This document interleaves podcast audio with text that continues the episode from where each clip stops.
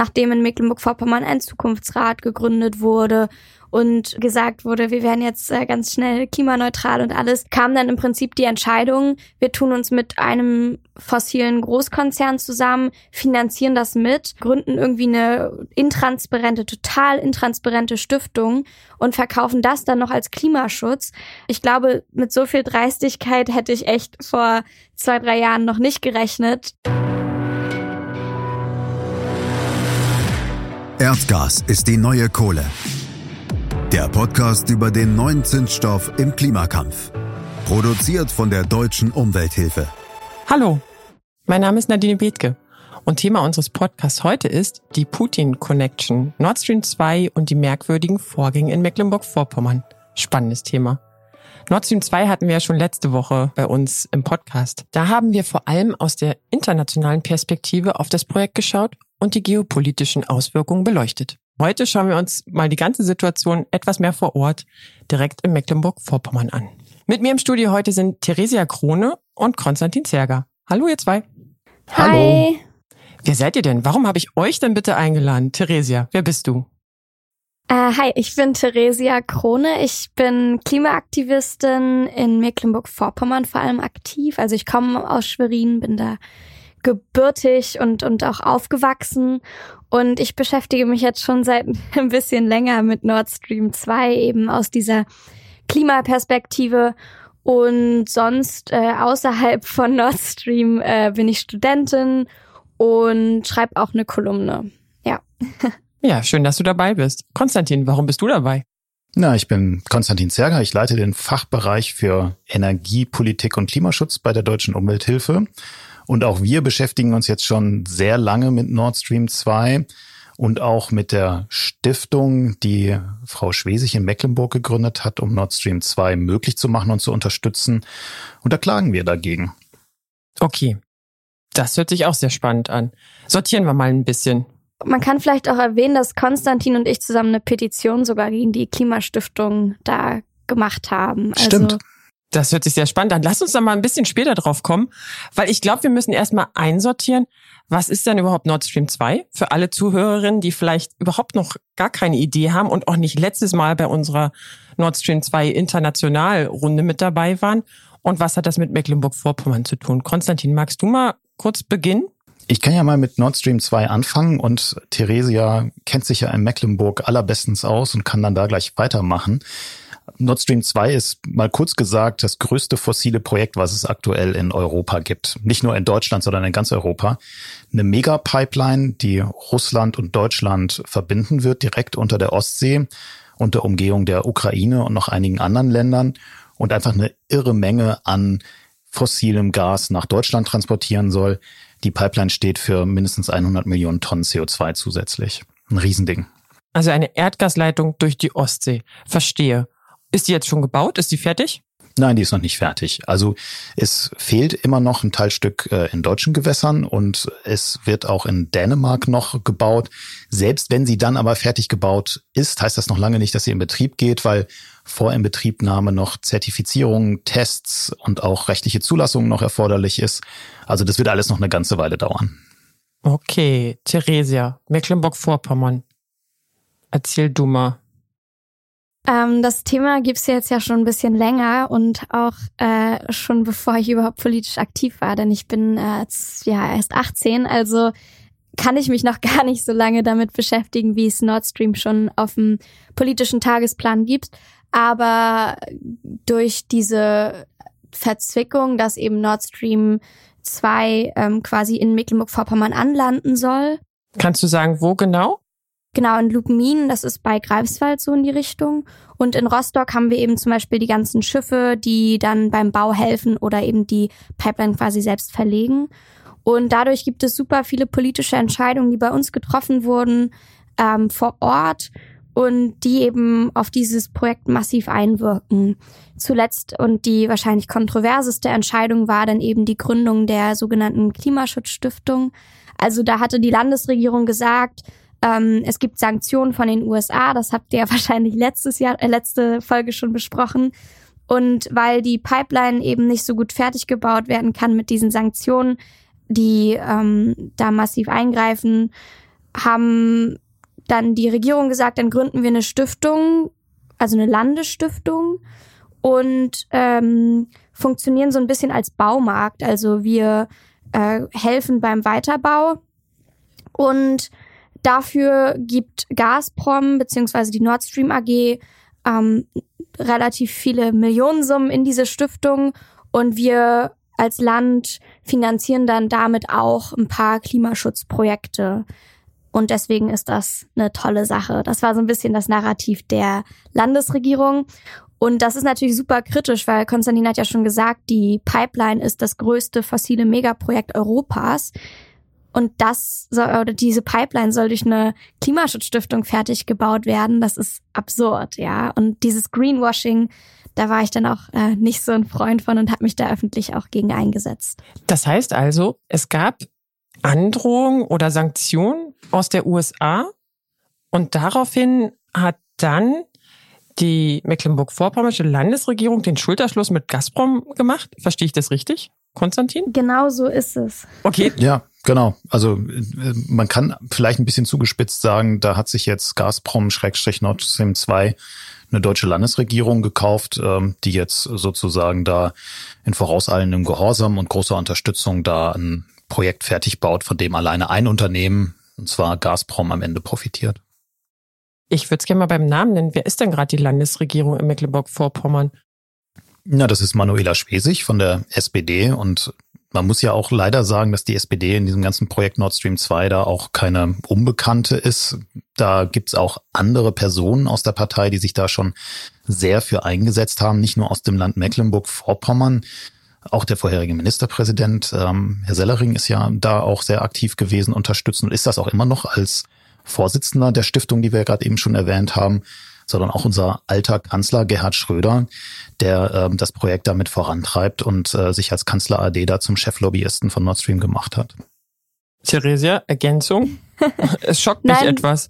Ja, das äh, mich hat das auch so schockiert, weil im Endeffekt ähm, sind wir ja politisch gerade an einem Punkt, wo, so, wo sowohl bundesweit als auch in Mecklenburg-Vorpommern irgendwie gesagt wird, wir sind an einem Wendepunkt, wir müssen Klimaschutz machen, ähm, und dann, nachdem solche quasi Ankündigungen gemacht wurden, nachdem in Mecklenburg-Vorpommern ein Zukunftsrat gegründet wurde und irgendwie gesagt wurde, wir werden jetzt äh, ganz schnell klimaneutral und alles, kam dann im Prinzip die Entscheidung, wir tun uns mit einem fossilen Großkonzern zusammen, finanzieren das mit, ähm, gründen irgendwie eine intransparente, total intransparente Stiftung und verkaufen das dann noch als Klimaschutz. Ähm, ich glaube, mit so viel Dreistigkeit hätte ich echt vor zwei, drei Jahren noch nicht gerechnet, aber vielleicht war ich da auch einfach noch ein bisschen naiver. Ähm, aber das war irgendwie schon ein großer Schock für mich, auch weil ich davor so viel und intensiv mit der Landesregierung zusammengearbeitet hatte. Ich glaube, das hat nichts mit Alter zu tun, sondern mit Anstand. Also, also darum geht's doch jetzt hier. Man redet von Klimaschutz, aber tatsächlich baut man eine fossile Pipeline und denkt, dass die Leute darauf reinfallen. Ich glaube, das stimmt auch nicht. Ich glaube, das ist ziemlich offensichtlich, was da passiert, dass man da ein Deckmäntelchen, ein grünes Deckmäntelchen über ein eigentlich klimazerstörerisches Projekt wirft. Ich habe die Hoffnung, dass das viele Leute verstehen und dann am Ende für so etwas auch eine Quittung kommt. Aber Theresia, du warst ja in Mecklenburg-Vorpommern im Rat für Umwelt und Nachhaltigkeit. Da mhm. bist du ja dann, deine Reaktion auf diese Stiftung war ja denn dein Austritt aus der, ja. aus dem Rat. Könnt ihr vielleicht, vielleicht erst du, Theresia, und dann Konstantin nochmal sagen, was für Gefahren solch eine Stiftung und natürlich auch diese Kooperation, was das birgt, um das nochmal ein bisschen plastischer zu machen, weil ihr, du hast vorhin, glaube ich, gesagt, oder ich weiß, vielleicht was Konstantin, ich weiß jetzt gerade nicht genau. Einer von euch beiden hat erwähnt, damit werden Klimaschutzprojekte finanziert oder ermöglicht. Macht mal das ein bisschen bildhafter, die ganze Geschichte, was da zu erwarten ist. Genau, also im Endeffekt bezahlt, ähm, hat die, die, das Land diese Stiftung gegründet und 200.000 Euro da reingesteckt. Jeder, der sich im politischen Raum beschäftigt, weiß, 200.000 Euro sind jetzt nicht super viel für so ein Projekt. Und dann hat eben Gazprom nochmal ähm, wie viel waren es? 20 Millionen quasi jetzt sofort eingezahlt. Also wir wissen noch nicht, ob das Geld schon da ist, aber sollen sie. Und dann, wenn das Projekt fertig ist und Gazprom läuft, dann sollen nochmal 40 Millionen Euro reinkommen in diese Stiftung. Und diese Stiftung soll dann eben ähm, schon existierende, aber auch neue Projekte in Mecklenburg-Vorpommern finanzieren. Ähm, aber also das klingt jetzt ja erstmal ganz nett. Man kann sagen, ja, ist vielleicht ein bisschen dreckiges Geld, aber die Finanz machen wenigstens was Gutes. Man muss sich da noch mal ein bisschen angucken, wie diese Stiftung aufgebaut ist. Es ist nicht nur so, dass die Stiftung äh, ganz lange Zeit mit dem Verein deutsch-russischer äh, Freundschaft oder deutsch-russischer Zusammenarbeit in einem Haus saß, sondern es gibt auch große personelle Überschneidungen. Also die Klimaschutzstiftung wird geleitet vom ehemaligen Ministerpräsidenten ähm, und eben das Kuratorium ist zum Beispiel auch mit, ähm, mit Leuten von der Nord Stream AG bestückt. Und die Personalentscheidungen dürfen zum, zum Teil auch von der Nord Stream AG getroffen werden. Das ist das eine Problem, was ich sehe.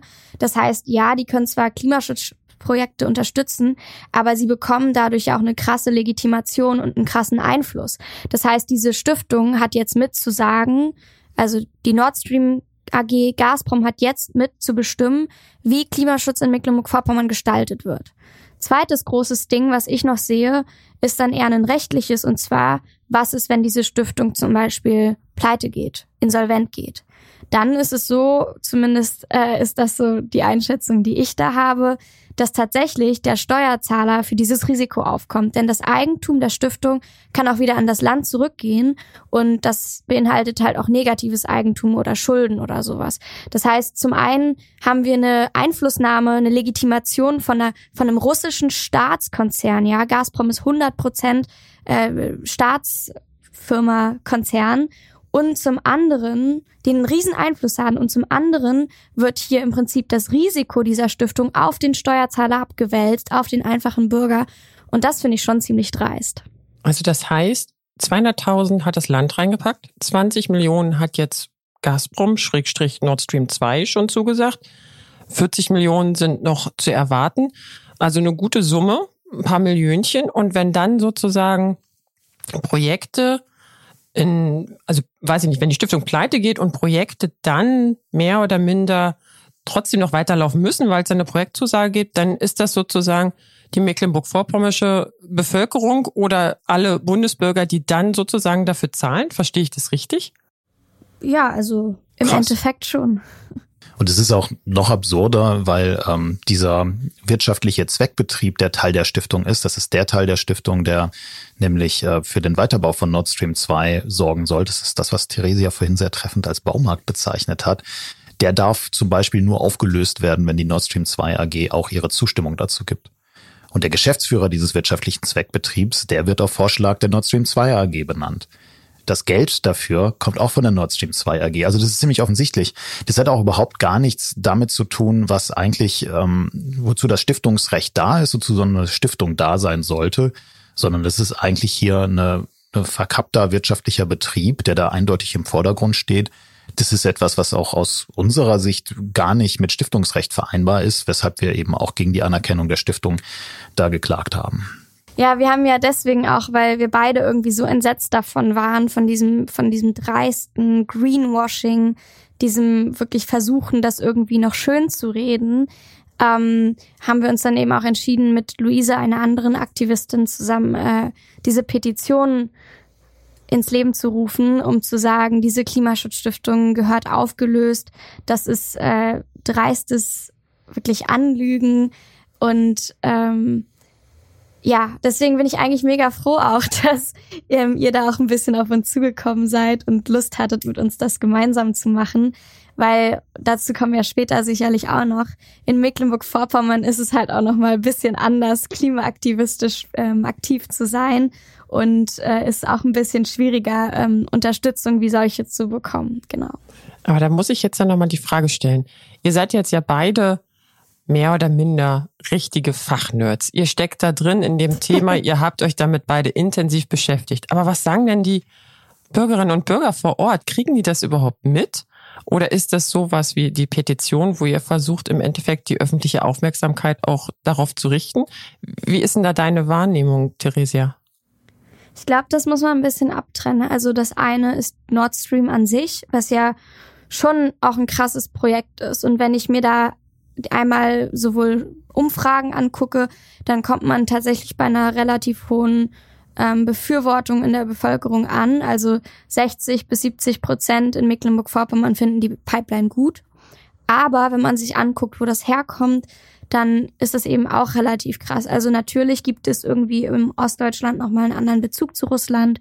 Viele Menschen sind ähm, zum Beispiel mit Russ Russisch als erster Fremdsprache aufgewachsen und haben eben, wo denen wurde jahrelang gesagt, Russland ist ein äh, guter Partner und das sind Freundschaften. Und das ist ja auch gar nicht nur schlecht, aber das hat, glaube ich, einen gewissen Grundoptimismus gegenüber solchen Projekten hervorgerufen. Und dann, und das finde ich eigentlich ist das Kritische, muss man sich auch mal angucken, wie in den letzten zehn Jahren über das Projekt berichtet wurde.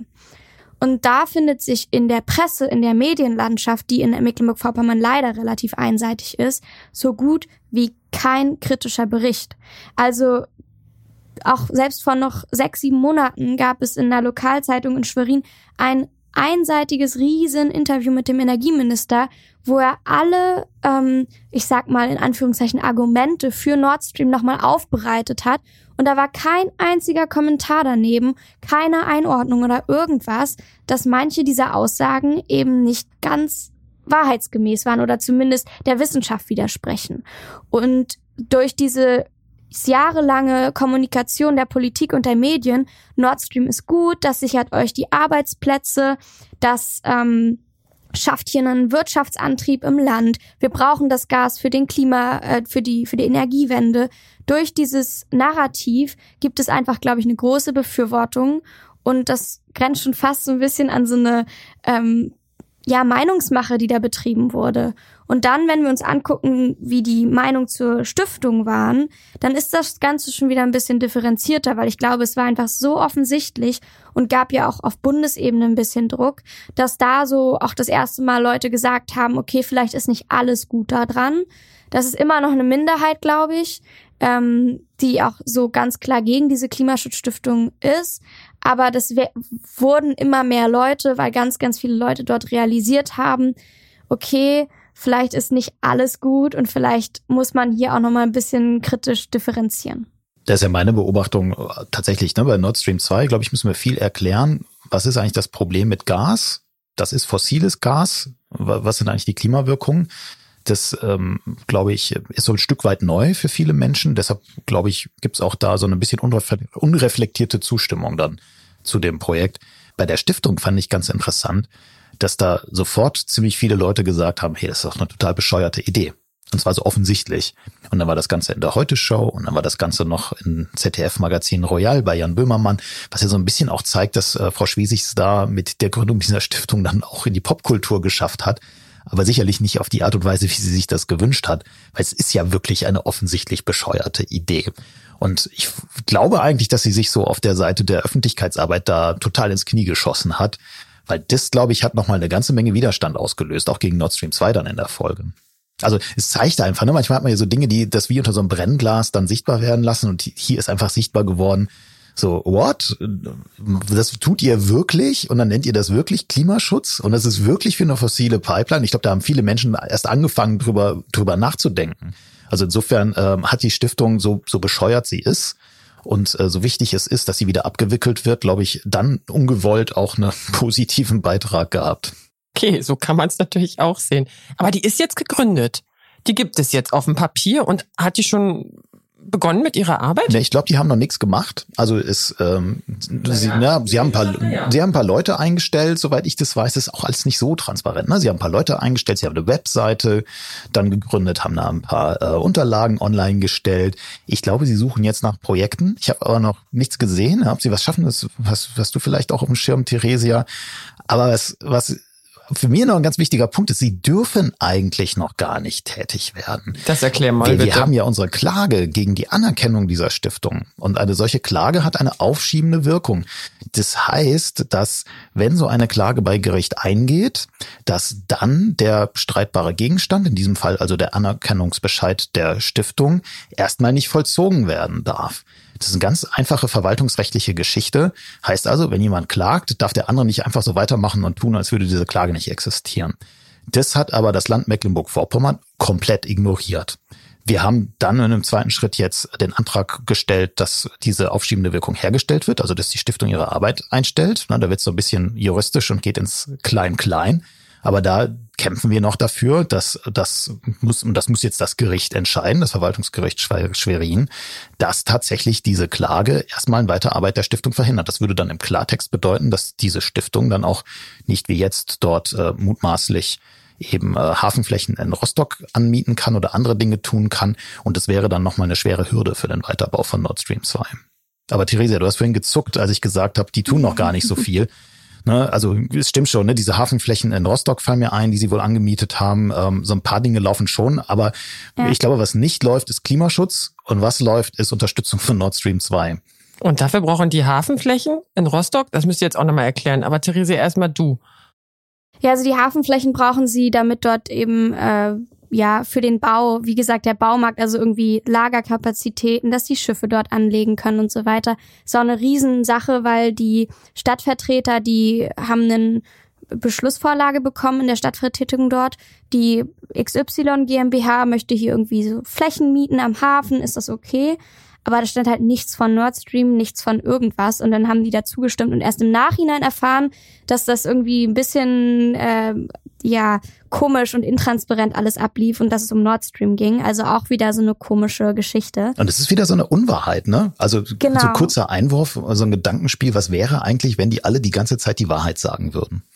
Oh, oh, oh, spannend. Da wird, wurde da in Rostock wurde den Leuten was Falsches erzählt. In Mecklenburg-Vorpommern wird den Leuten was anderes über diese Stiftung erzählt. Also das ist ja eine lange Serie einfach von, von wüsten Behauptungen, wo sich keiner traut, die Wahrheit zu sagen, immer mit dem Ziel, diese, diese Pipeline da fertig zu bauen.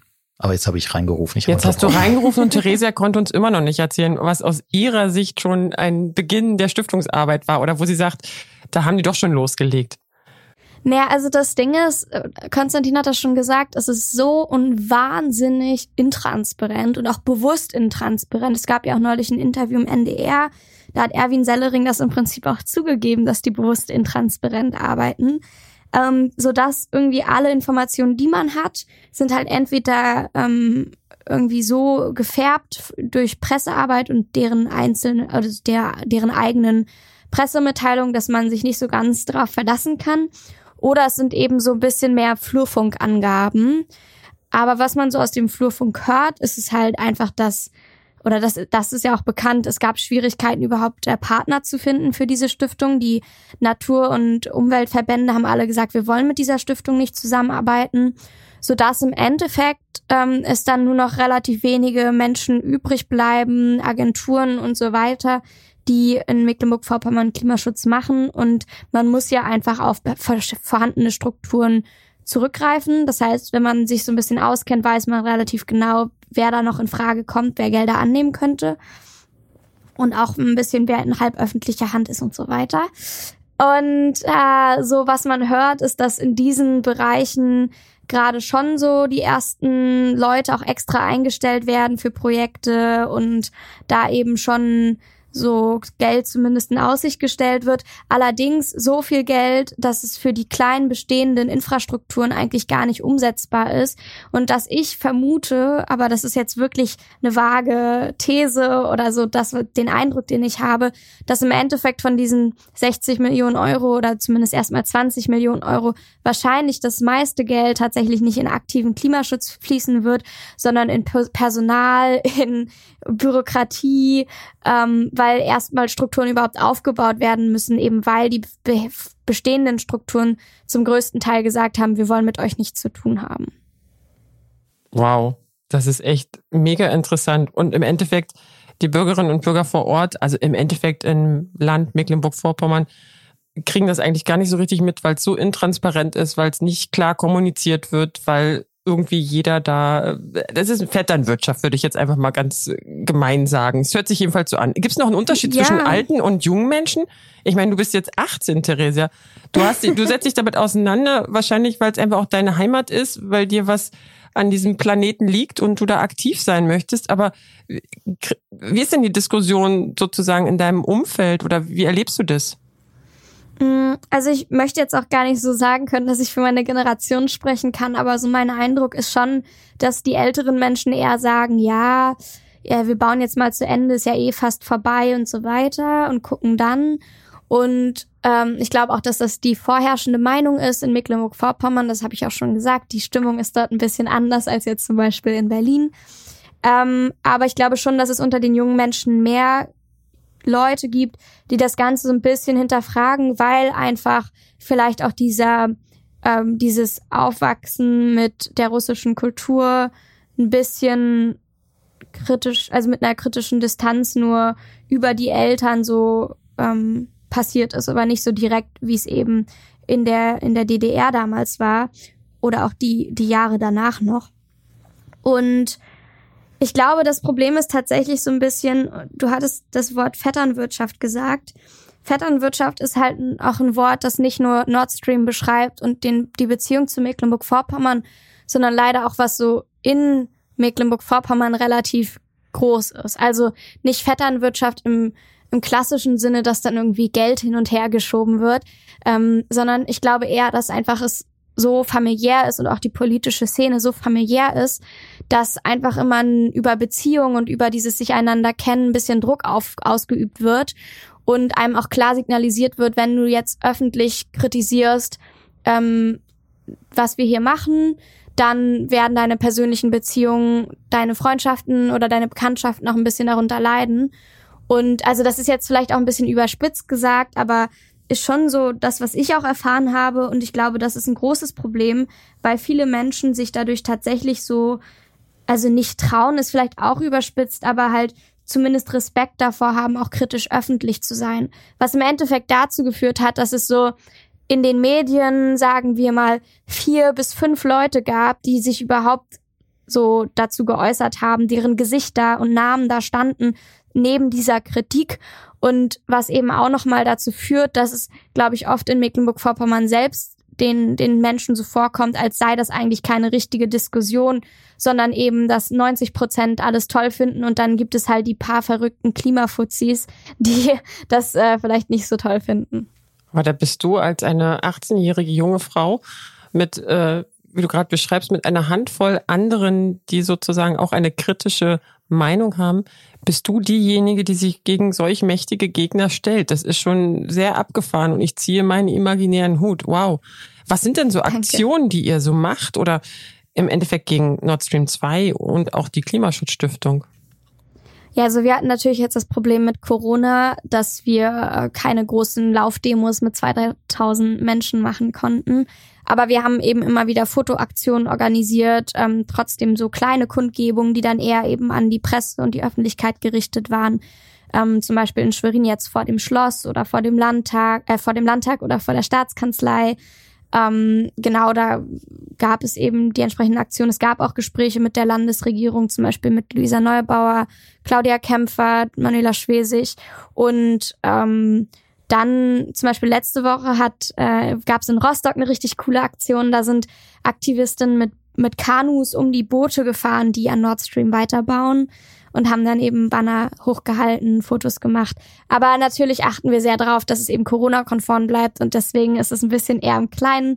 Aber wir haben natürlich auch Pressearbeit dann ordentlich gemacht. Und das ist so wahnsinnig wichtig, ja. Also wir arbeiten hier schwerpunktmäßig von Berlin aus ähm, als deutsche Umwelthilfe und auch das, was wir rechtlich da in die Wege leiten, ist natürlich etwas, was hier bei uns stattfindet. Da sind wir schon ein Stück weit weg, ja, von, von Schwerin. Auch wenn das Orte sind, die ich auch kenne.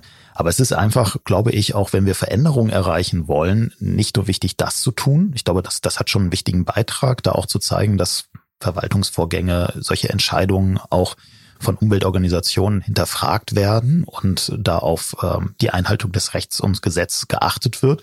Aber es ist einfach so un unendlich wichtig, das ganz genau mit dem zu verknüpfen, was, was du, Theresia, was du da beschreibst. Weil ähm, da entsteht auch nochmal eine zusätzliche Legitimität. Ich glaube, das ist für die Entscheidungsträger auch vor Ort wahnsinnig wichtig, ja. Also an alle, die das hören, ja, ihr, ihr müsst da rausgehen und macht das nach.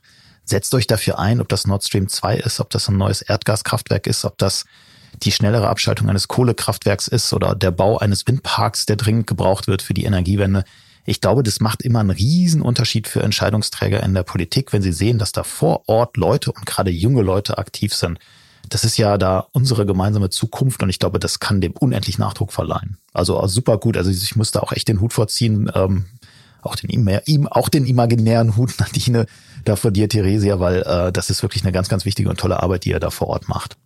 Und wir können letztlich aus Berlin heraus nur unterstützen.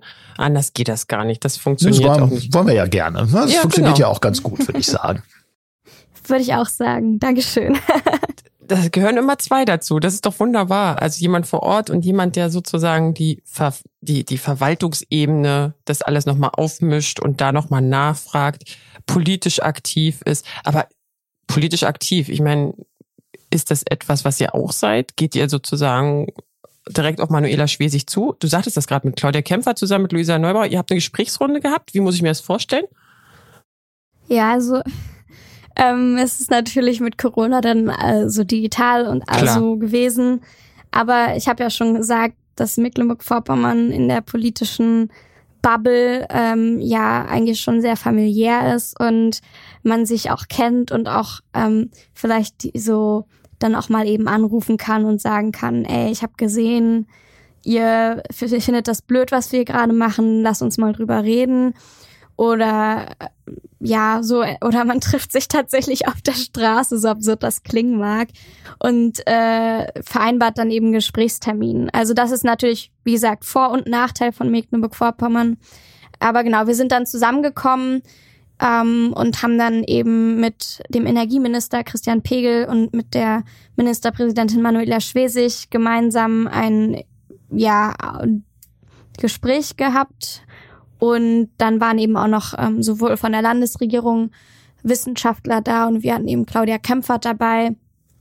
Ähm, eigentlich hatte ich in der Vergangenheit immer gute Erfahrungen mit solchen Gesprächen gemacht, ähm, um mal das ganz offen zu sagen. Ähm, Wir sind hier unter uns. Genau.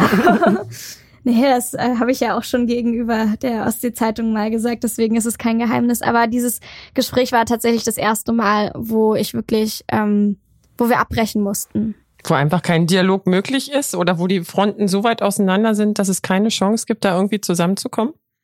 Das eine ist ja unterschiedliche Meinungen zu haben und das war ja auch vorhersehbar. Es ist jetzt sehr klar, dass die Landesregierung dann nicht von jetzt auf gleich ihre Meinung ändert. Das andere sind dann echt Sachen, wo ich einfach nicht mehr drüber diskutieren möchte. Und das sind tatsächlich wissenschaftlich bewiesene Grundlagen. Und wenn jemand irgendwie sich partout weigert, zu, anzuerkennen, dass die Wissenschaft eben relativ eindeutig sagt, wir müssen vom Erdgas wegkommen. Erdgas ist ähnlich klimaschädlich wie Kohle. Ähm, teilweise sogar kurzfristig, teilweise sogar klimaschädlich, ja, weil Methan ja die ersten 30 Jahre in der Atmosphäre ähm, bis zu so 80 mal so stark wie CO2 wirkt. Dann und, und einfach auch mit wissenschaftlichen Studien argumentiert wird und dann aber diese Grundlage nicht anerkannt wird, dann bringt ja auch ein Gespräch einfach nichts mehr. Und das ist, glaube ich, so ein bisschen das, was mich total frustriert hat, weil ich das eigentlich bis jetzt bis zu diesem Zeitpunkt aus der Politik noch nicht kannte. Ich habe das, mache das jetzt seit, weiß nicht, zweieinhalb Jahren so. Oh Gott, ist das schon lange. Und, Und du bist ähm, doch erst 18, wow. Ja, ja, eben. Und deswegen, ich hatte wirklich gute Erfahrungen gemacht, auch mit der Landesregierung ähm, bis zu diesem Punkt. Und das war irgendwie für mich auch total ernüchternd zu sehen, dass es dann eben, wenn es um wirtschaftliche, geopolitische Interessen geht, dass dann oftmals äh, die Vernunft oder irgendwie das Wissen beiseite gestellt wird und nur noch auf das Wollen geguckt wird. Oh, das finde ich echt heftig. Ich glaube, ich wäre auch zur Tür rausgegangen. Da hätte mich auch keiner in dem Raum oder selbst in dem virtuellen Raum nicht beibehalten. Das ist irgendwie Ignoranz. Und das, das tut weh auf beiden Seiten. Aber das heißt ja letztlich auch, wir müssen da weiterkämpfen. Du musst da vor Ort weiterkämpfen. Es geht gar nicht anders. Du musst in Rostock die Hafenflächen besetzen. Du alleine? Nein, mit allen Ganz Aktivistinnen, alleine, die ja. da sind. Konstantin muss weiter im Endeffekt äh, Klageschriften an die an das Landesgericht Schwerin, an das Amtsgericht. Verwaltungsgericht. Verwaltungsgericht Schwerin schreiben. Für den Anfang. Für den Anfang, genau, für den Anfang.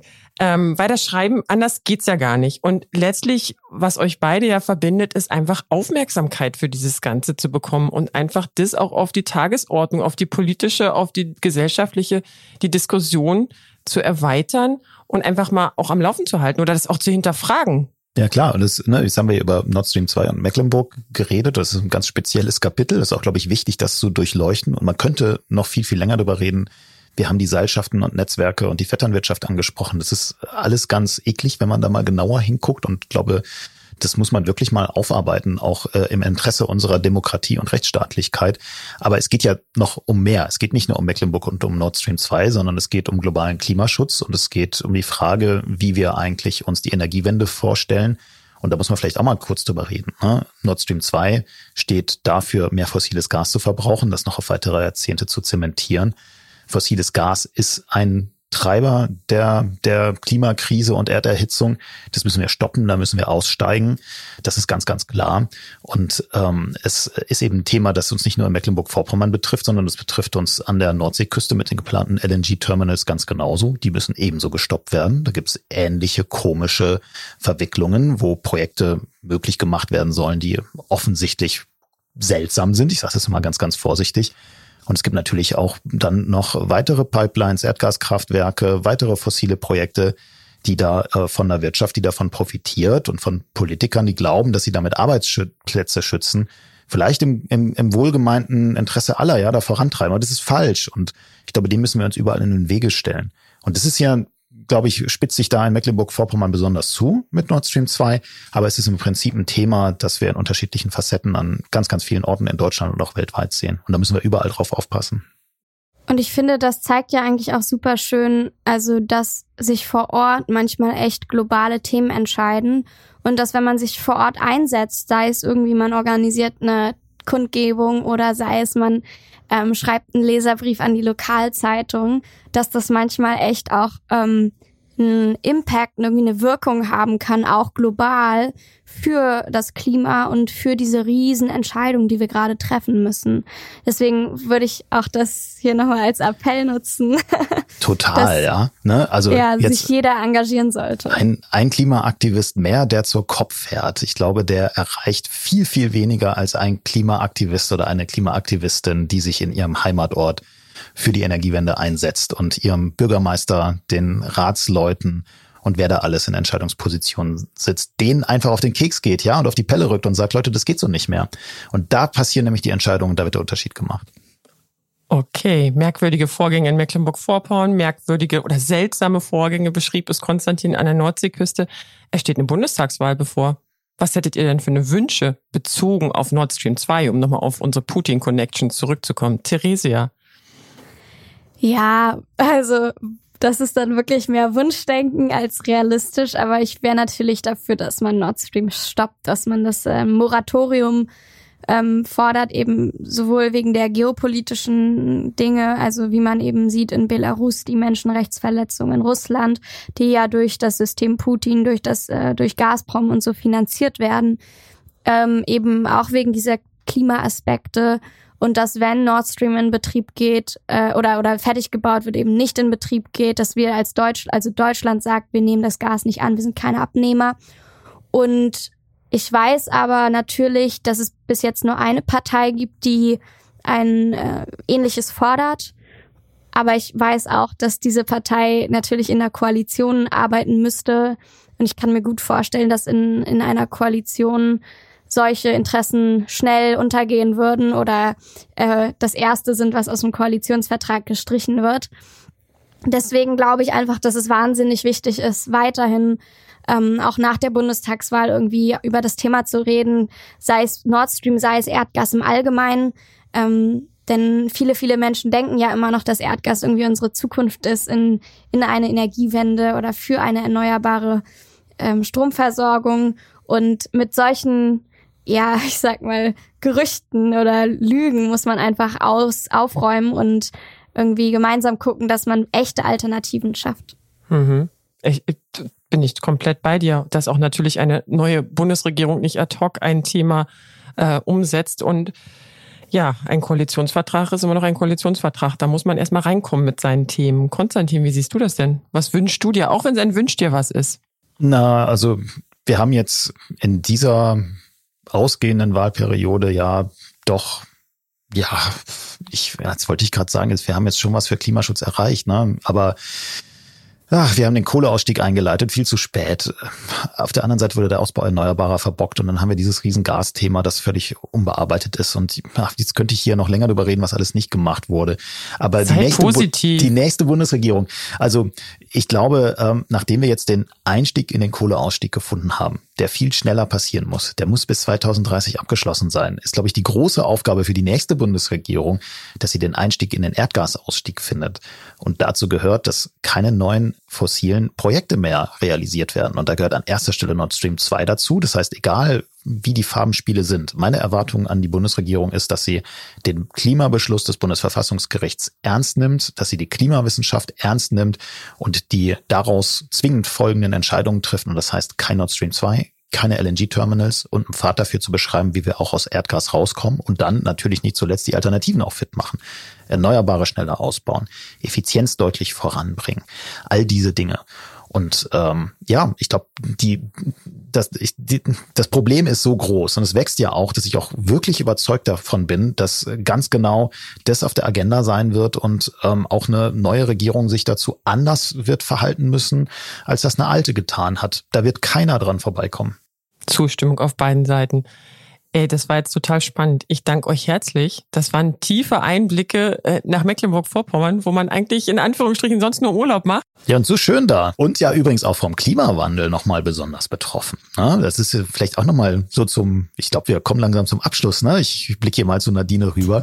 Aber das ist ja noch so eine bizarre Sache. Das ist ein Küstenland, Meeresspiegelanstieg, ähm, auch andere Folgen, Waldbrände, Hitze, Dürre. Das ist eben auch etwas, was da voll zuschlägt und dann das größte fossile Projekt Europas voranbringen, weil es angeblich der Wirtschaft nutzen soll. Da, das haben wir mal recherchiert. Da gibt's mehr Arbeitsplätze und mehr Chancen bei den erneuerbaren Energien in Mecklenburg-Vorpommern. Ja, wieder so Stichwort Küstenland. Also das ist einfach ein, einfach ein Drama und es ist schade, weil es ist so ein schönes Land und ähm, wir könnten die Ostsee für viel, viel bessere Sachen nutzen, als da irgendwelche dreckigen Pipelines durchzulegen. Das sind ja schon fast meine Abschlussworte. Der hast du mir jetzt geklaut. Aber sehr spannend. Ich danke euch ganz, ganz herzlich, dass ihr beide dabei wart und da wirklich nochmal den tiefen Einblick nach Mecklenburg-Vorpommern gemacht habt, nach Schwerin, nach Rostock, ins Ländle. Nee, ins Ländle sagt man in Baden-Württemberg. Aufs Land. Nordisch by Nature, aufs Land, genau. Was habe ich persönlich daraus gelernt heute? Ich habe persönlich daraus gelernt, dass im Endeffekt Dinge vor Ort immer so ein bisschen Support auch an einer Bubble wie die Berliner Bubble braucht. Das habe ich jetzt mitgenommen, dass Theresia ganz klar sagt, ey, wir machen die Aktion vor Ort und ihr, Deutsche Umwelthilfe in Berlin, macht da sozusagen den Klageweg, den verwaltungsrechtlichen Weg. Konstantin sagt, wir, wir können hier klagen, so viel wir wollen, aber wir brauchen die lokalen Akteure vor Ort. Das finde ich total super. Und das ist so wirklich auch dieses globale Problem Klimawandel, wie gehen wir den Klimaschutz an, wirklich nochmal auf eine kleinere Region heruntergeholt, auf Mecklenburg-Vorpommern und trotzdem ist es ein so gigantisches Projekt, was da passieren soll. Total abgefahren. Ich danke euch von Herzen, dass ihr dabei wart. Sehr, sehr danke gerne. Danke dir, danke euch. Cool. Vergesst nicht, unseren Podcast zu teilen und zu abonnieren. Alle Infos auf doh.de slash podcast. Und heute haben wir schon darüber geredet, mit welchen Tricks Erdgas nach Deutschland gebracht werden soll. In der nächsten Woche reden wir über LNG-Terminals. Konstantin hat schon ein bisschen davon angeteasert, was da an der Nordseeküste gerade los ist. Flüssig Erdgas aus den USA nach Deutschland holen. Wie wird das passieren? Wie geht das vonstatten? Bis dahin. Ciao, ciao. Das war Erdgas ist die neue Kohle. Der Podcast über den neuen Zündstoff im Klimakampf. Weitere Informationen rund um das Thema Erdgas und saubere Alternativen finden Sie auf duh.de.